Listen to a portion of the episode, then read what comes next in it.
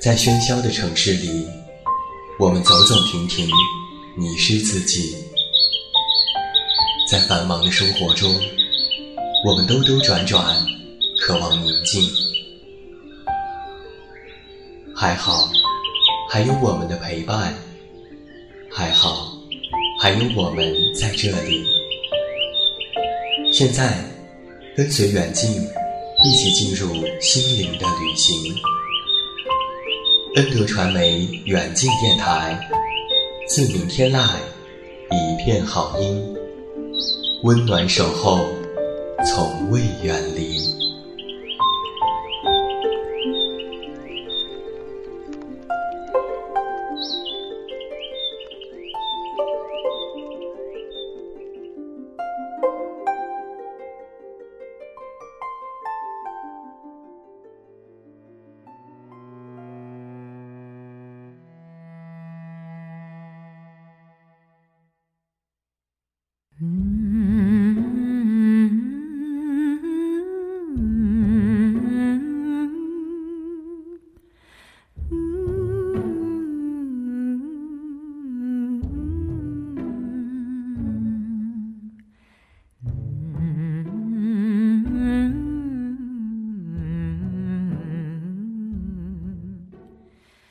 自明天籁，一片好音。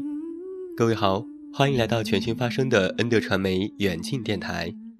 我是你们的老朋友，这么远那么近，现在在中国北京，向每一位我们的听众朋友们致以问候。欢迎你来收听我们今天晚上的节目。今天晚上，远姐为你送上到的是《知名而行》。这段时间经常看村上春树的短篇小说，应该不能称之为是严格意义上的小说。只能说是短篇，就像他自己说的，假定称之为是素描。那么在今天晚上的节目当中，远近就要和你分享到的是来自村上春树的一篇短篇，题目叫做《出租车上的男人》。同样，我也非常欢迎你在收听节目的时候添加我的全新个人新浪微博，在新浪微博内搜索我的名字“这么远那么近”，就可以和我进行互动。另外，微信添加远近零四幺二为好友，远近是拼音，可以了解更多，也期待你的参与。今天晚上的这篇文章，远近为你分享到的是第一部分。每天晚上睡觉前，躺在床上读一篇，读一篇村上的文字，有些很容易明白，有些不太懂，有些能够产生共鸣，有些就会显得略微有一些无趣。但是总的来说是一件非常轻松和自在的事情。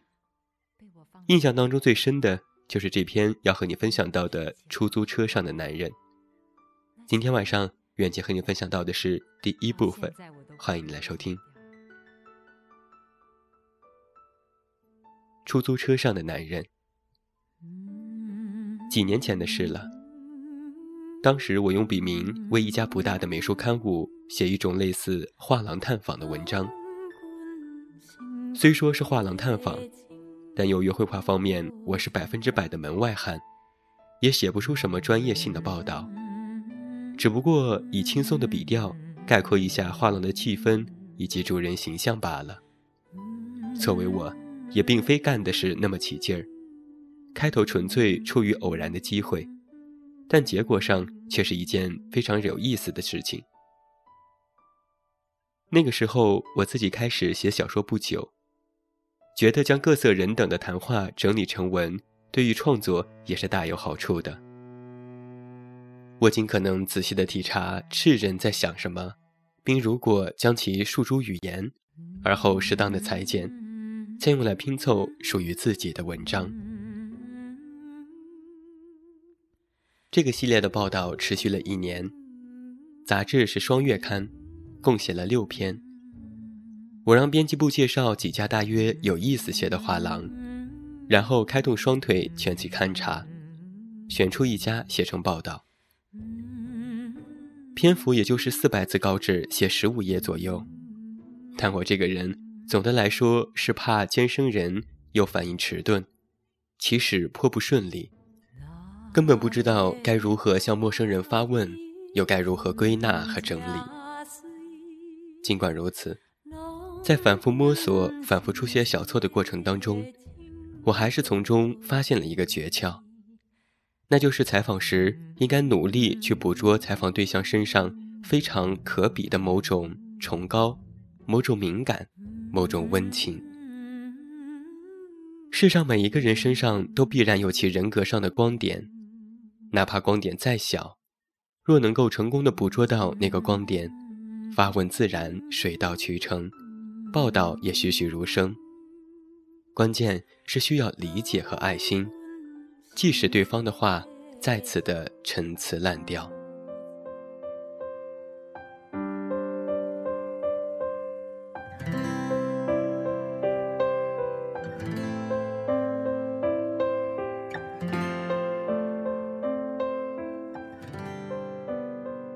自那以后，我进行了很多很多次采访。直到最后，没使我产生半点爱心的只有一次。那是为给一家周刊写大学探访记，去一所名牌私立大学采访的时候，在那大学差不多转了一个星期，所嗅到的气味只有权威、腐败和虚伪。包括校长和系主任在内，采访了十来名教员，只有一名说话还算地道。而这名副教授前两天刚刚打了退职报告，但这已经是过去了，还是回到平和的画廊上来吧。我所采访的画廊几乎全是同权威不沾边的小街子上的画廊。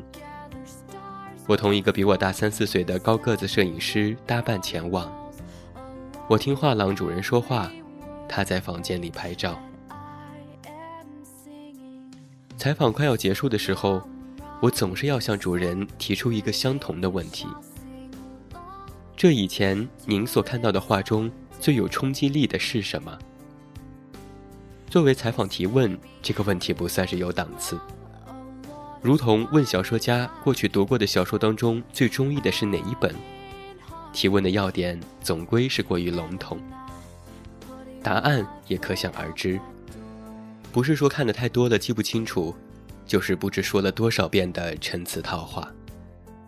然而每次我还是重复着这样的一句话。一方面是因为对以美术为职业的人如此提问，自有其合情合理之处；另外，也由于我觉得可能会碰巧听到什么奇闻异事，所以。给我讲名字，这个叫做《出租车上的男人》那幅画故事的，是一位四十岁光景的女主人。她绝对称不上是什么美人，但是长相还算是恬静高雅，能使人心里顿时充满着温馨。她穿一件有着长飘带的白衬衫，下面是灰色粗花呢裙，脚上是以双流线为形的黑的高跟鞋。天生脚有毛病，每次穿过木地板，空旷的室内，都像是打气子般响起不和谐的足音。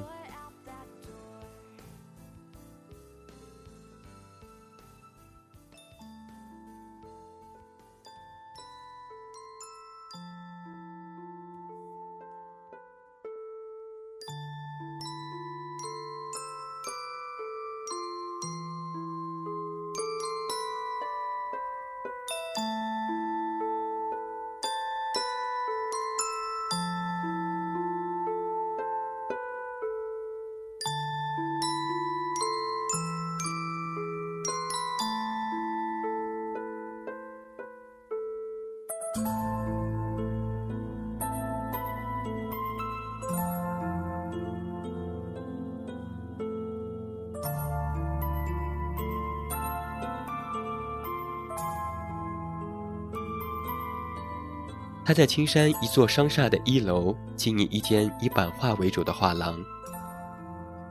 当时墙上挂着的版画，即使我这样的外行人看来，都很难认为是精品。我觉得女主人的人格当中蕴含有一种类似于磁性的元素，奇妙的作用力使得围绕在她身边的事物，往往散发出一种原有它本身的耀眼的光芒。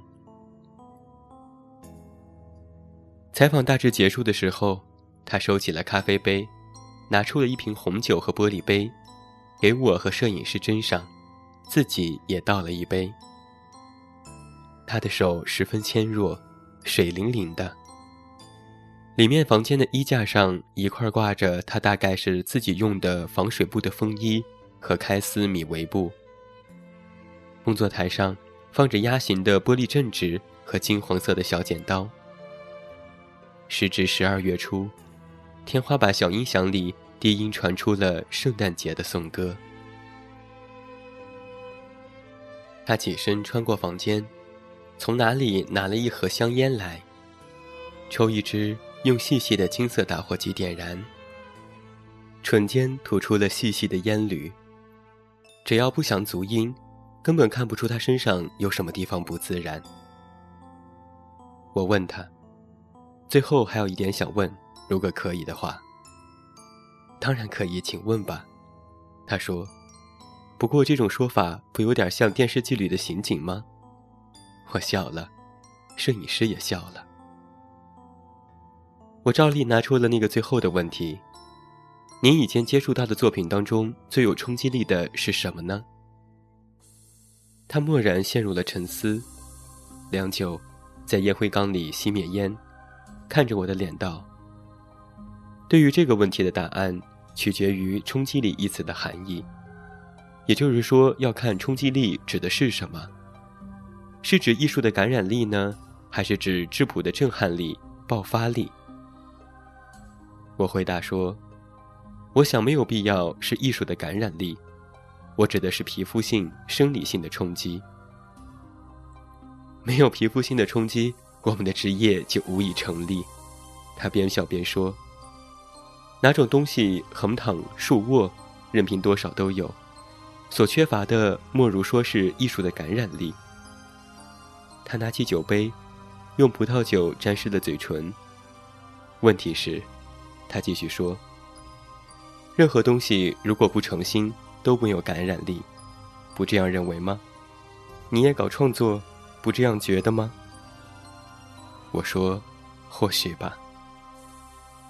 他又说，艺术感染力的一个不便之处，就在于无法用语言把它恰当的表达出来。即便是表达出来，也就彻底变成了刻板的文章，千篇一律，老生常谈，像谈恐龙一样。所以大家都在寻找更为单纯、简便的东西，寻找自己能够介入其中的，和电视遥控器那样能够咔嚓咔嚓变换频道的东西。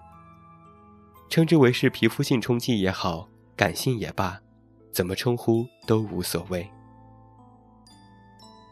他往两个空瓶子里倒满了葡萄酒，又点了一支烟。他说：“说的够绕弯子的了。”我说。其实非常有趣。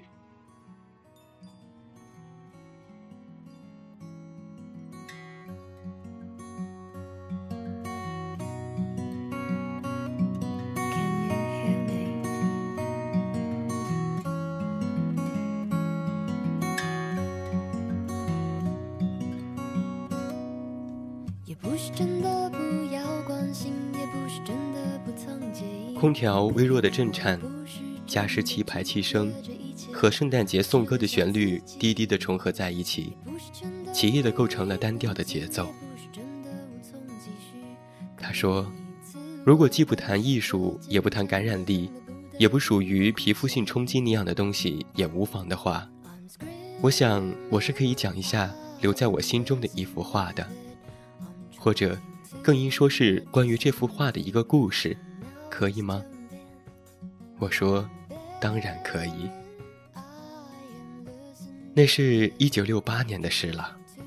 他说：“本来我是为当画家，去一所美国东部的美术大学留学的。但是为了毕业后也能够留在纽约，自己养活自己，或者说对得起自己的才华，以不抱希望也未尝不可。于是我就干起了类似画品收购商那样的生意。”就是在纽约年轻画家和无名画家的画室转来转去，看到大约素质不错的作品就买下来寄给东京的画廊。其实我记得都是彩照的底片，东京画商从中挑出合意的，我在当地买下。后来有了信用，就由我自行决定买什么，直接买下。加上我已经同格林维治村的画家群体有了关系，或者说有了可靠的信息网，所以，例如某某搞什么特殊名堂啦，某某手头拮据之类的消息，全部传入到我的耳朵当中。一九六八年的格林维治村可小瞧不得，那时的事你可知道？我回答说，是大学生了。那么是知道的。他一个人点点头。那个时候真是无所不有，真的是无所不有。从高档的到最低档的，从顶呱呱的真品到百分之百的冒牌，对于我这样的人来说，那一时期别的地方很难见到的一流画家的崭新的力作。事实上，当时我寄给东京的好多作品，现在都已经是价值不俗。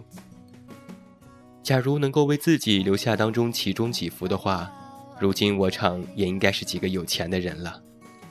可当时真的是没钱，遗憾呐。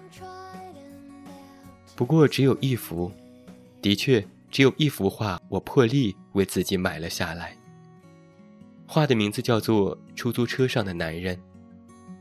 遗憾的是，这幅画的艺术上并不出色，手法也一般。而又找不到粗糙当中蕴含着才华的萌芽。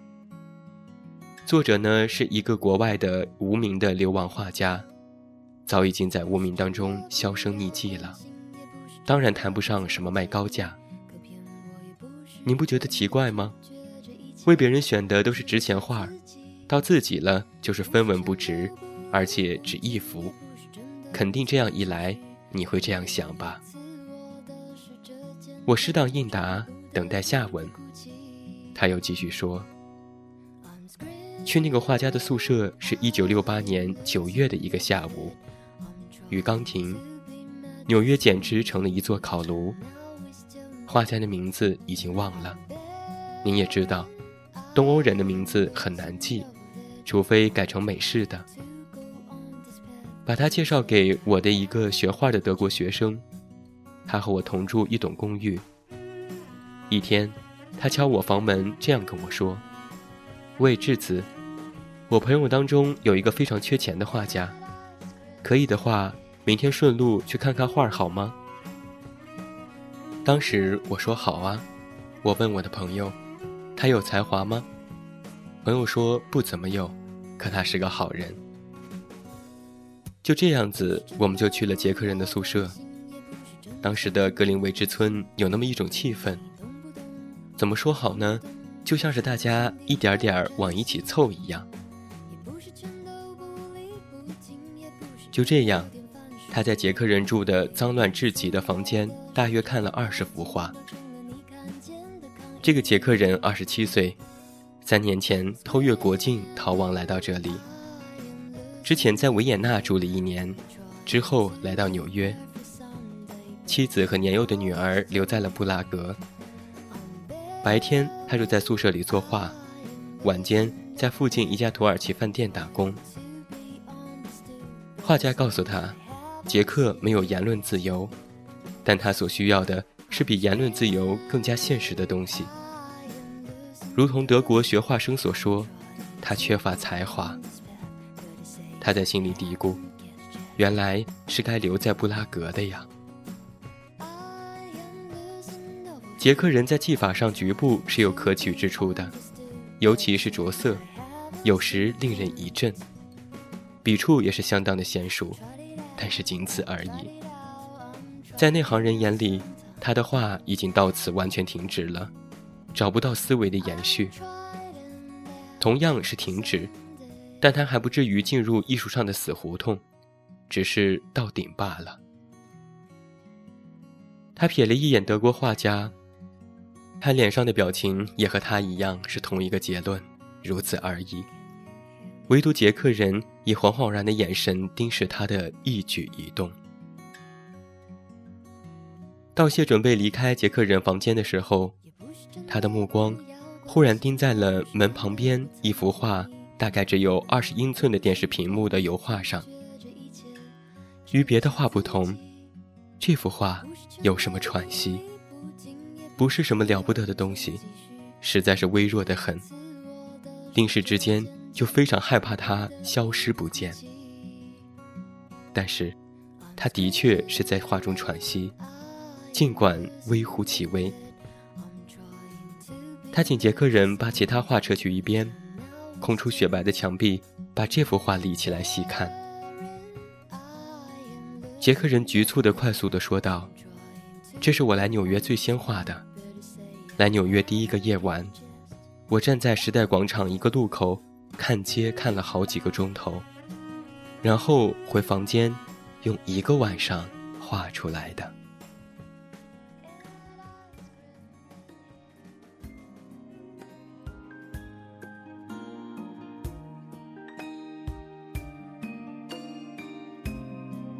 这就是远近在今天晚上的节目当中为你送上的来自村上春树的这篇短篇小说，题目叫做。出租车上的男人的第一部分。其实故事说到这儿啊，我觉得才是刚刚开始。看过这样的一篇文，就好像是在看电影一样，画面感非常的强。故事里的那个女人，因为一幅画改变了整个的人生轨迹，而我似乎也通过为大家分享这个小故事，改变了什么。没有人知道最后的未来，没有人知道最后的结果。但是啊，一个小小的契机就会引发一场动乱，一场暴动，一个更加美好的未来，谁知道呢？人生总是要经历各种各样的事情，才会变得值得，才会变得精彩无限吧。好了，今天晚上的知名而行到这儿就要和你说声再见了。远近要代表我们的策划君子墨和后期思思，再次感谢每一位听友的聆听，别忘了。在新浪微博搜索我的名字和我进行互动，也期待着在下期的节目当中和你的再次重逢吧。祝你晚安，有一个好梦。还是那句老话，我是这么远，那么近，你知道该怎么找到我。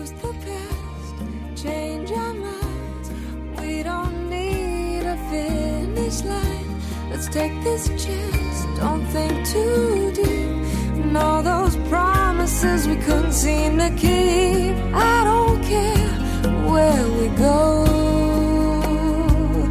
Let's start from here. Let's start.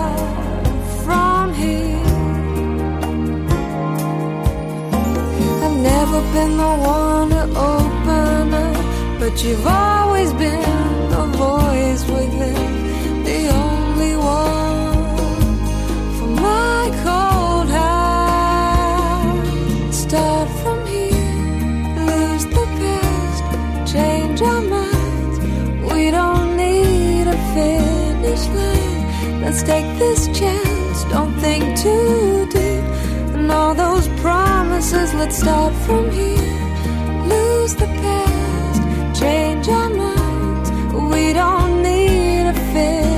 Line. Let's take this chance, don't think too deep.